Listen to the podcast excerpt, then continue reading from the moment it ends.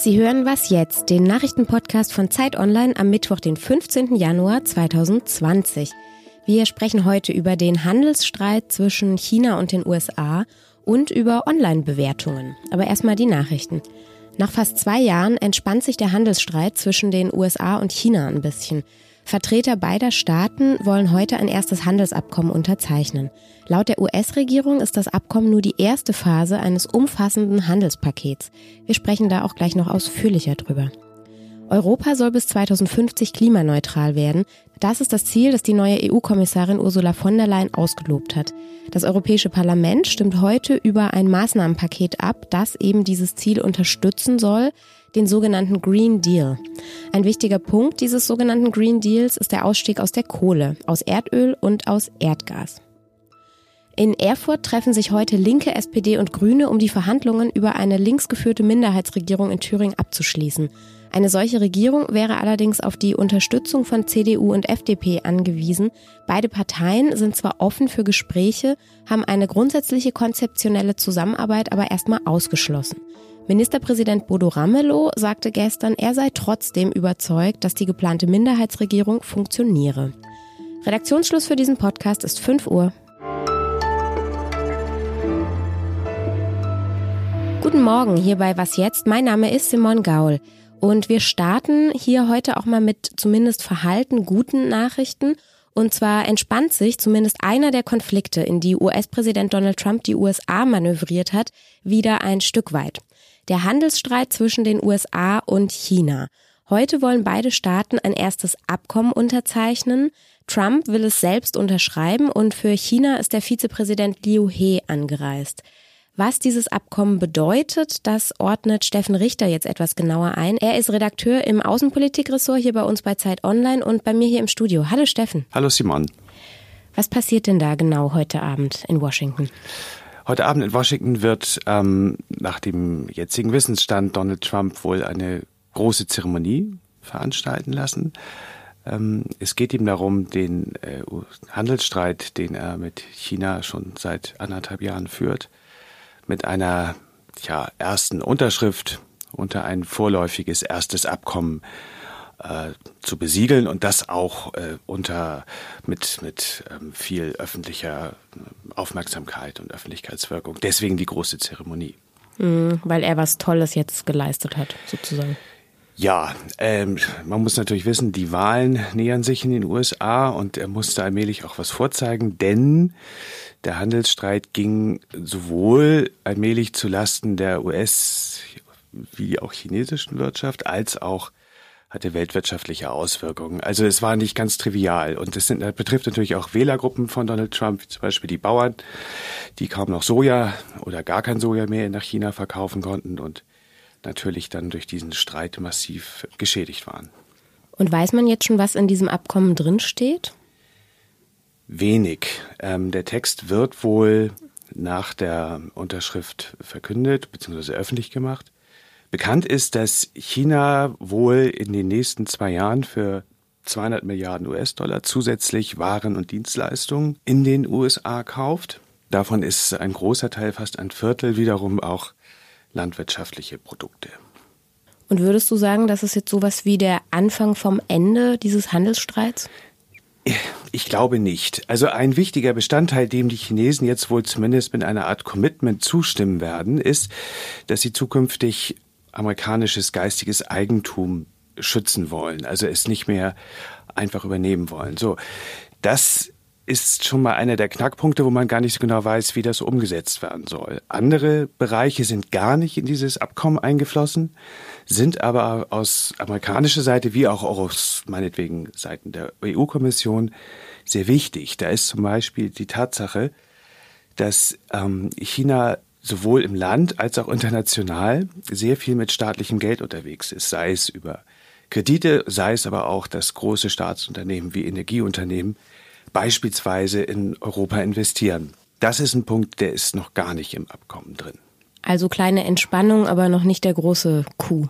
Exakt, genau so ist es. Danke, Steffen. Bitteschön.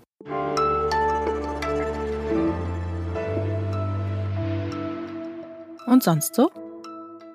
Die Wissenschaft geht zurzeit davon aus, dass unser Sonnensystem ungefähr 4,6 Milliarden Jahre alt ist. Sterne gab es aber auch schon vorher im All und einem Forschungsteam aus den USA ist es jetzt gelungen, das Alter von Staubpartikeln zu bestimmen, die in einem Meteoriten eingeschlossen waren. Und die meisten dieser winzigen Körnchen waren der Analyse zufolge zwischen 4,6 und 4,9 Milliarden Jahre eingeschlossen. Das entspricht also relativ genau dem Zeitraum, vor dem die ersten Sterne im All auseinandergebrochen sind. Der nun datierte Sternenstaub gilt als ältestes je gefundenes festes Material.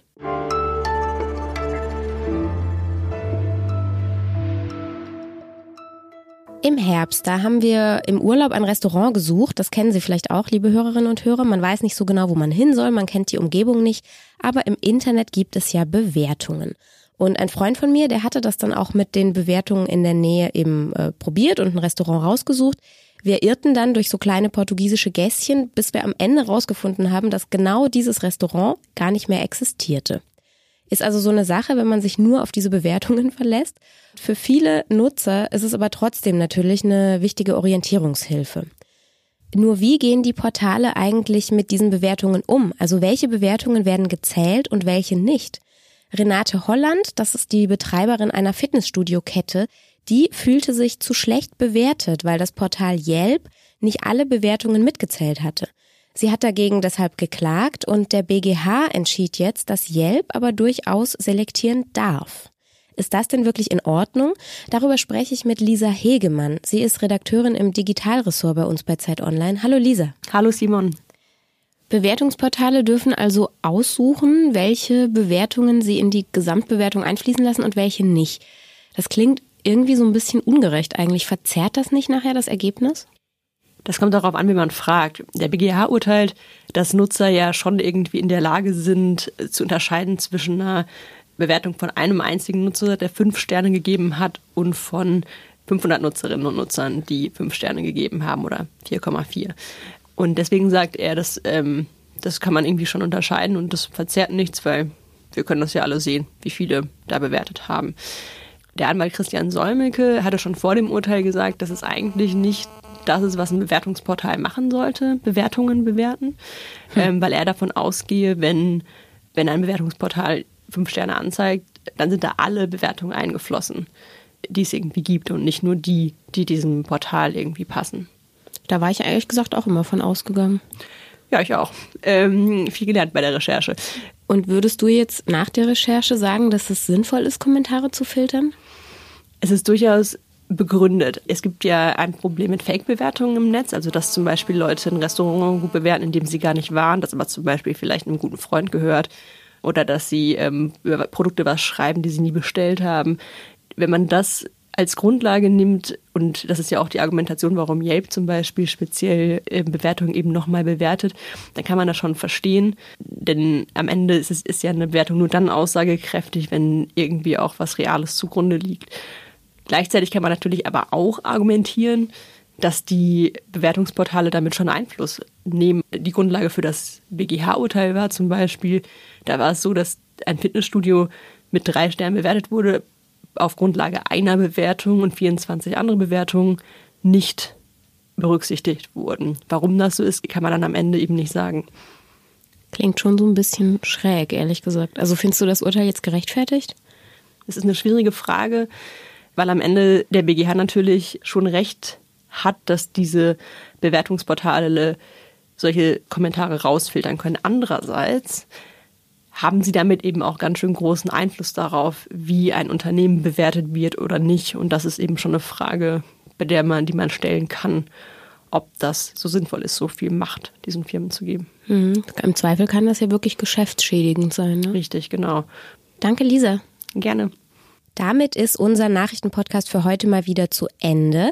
Wenn Sie uns schreiben wollen, dann wie immer an die bekannte E-Mail-Adresse wasjetzt@zeit.de. Und ich muss mich an dieser Stelle noch entschuldigen, dass es heute in der Podcast-Folge wahrscheinlich einige Male gebrummt hat. Ich habe nicht vergessen, mein Handy in den Flugmodus zu stellen. Das sind tatsächlich einige technische Probleme hier bei uns im Studio. Also wie gesagt, Entschuldigung dafür und dann gibt's morgen trotzdem eine neue Folge, hoffentlich ohne Brummen. Tschüss.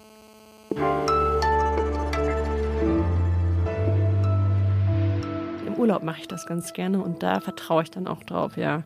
Aber ähm, ist nicht immer so zuverlässig. Nö, bei mir auch nicht.